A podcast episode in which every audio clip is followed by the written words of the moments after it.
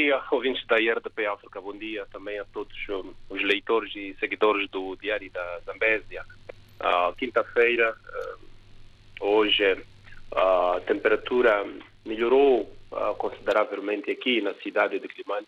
Já se pode sentir algum sol, porque nos últimos três dias, sensivelmente, andamos debaixo de uma chuva e também eh, de alguma ventania.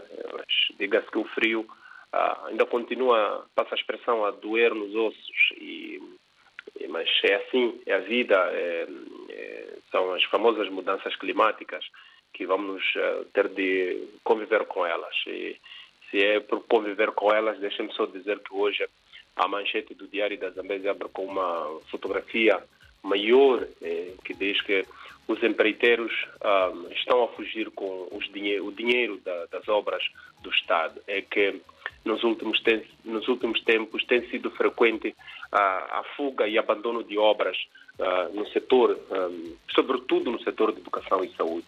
É, recentemente, à margem do Dia de Combate à Corrupção, a, a diretora do Gabinete Provincial, Eleodora Nhantumbo, diz que uh, nesta, digamos, nesta, nesta empreitada criminosa toda, o setor de educação é que é o rosto deste mal há, escolas, há obras de escolas que não terminam há anos e, e isto preocupa também não só o, governo, mas também uh, esta fuga de, por parte dos empreiteiros, que crime, uh, coloca em causa muitos interesses do Estado. Por isso, o Gabinete Provincial de Combate à Corrupção diz que está atrás destes protagonistas para chamá-los à razão. Por falar de de protagonistas que vão ser chamados à razão esta quinta-feira e por a essas alturas deve estar a ser lida ou vai começar a ser lida a sentença uh, no Tribunal Judicial da província da Zambésia do antigo diretor provincial de recursos minerais na Zambésia, Almeida Manhissa. Almeida Manhissa, lembra-se que mesmo aqui, exclusivo, avançamos que uh, foi julgado supostamente por ter uh, desviado cerca de um milhão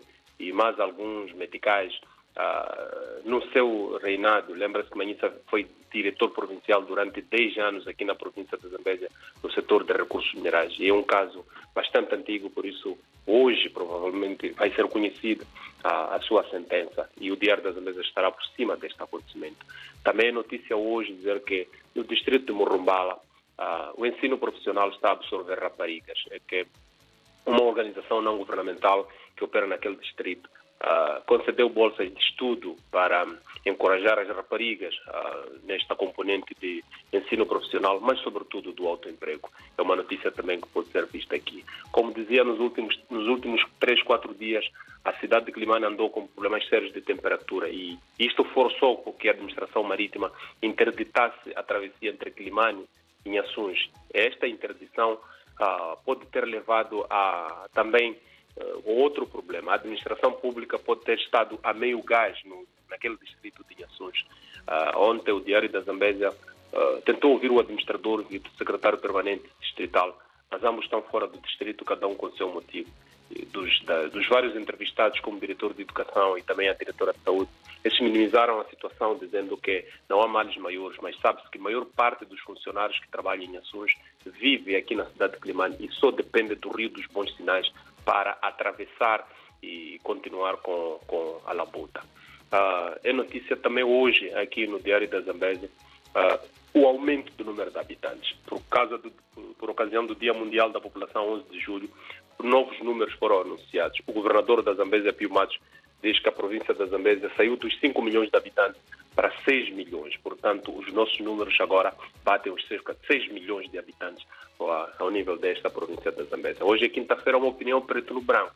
Ela versa sobre a surpresa do frio e também faz a relação com o ciclone Fred.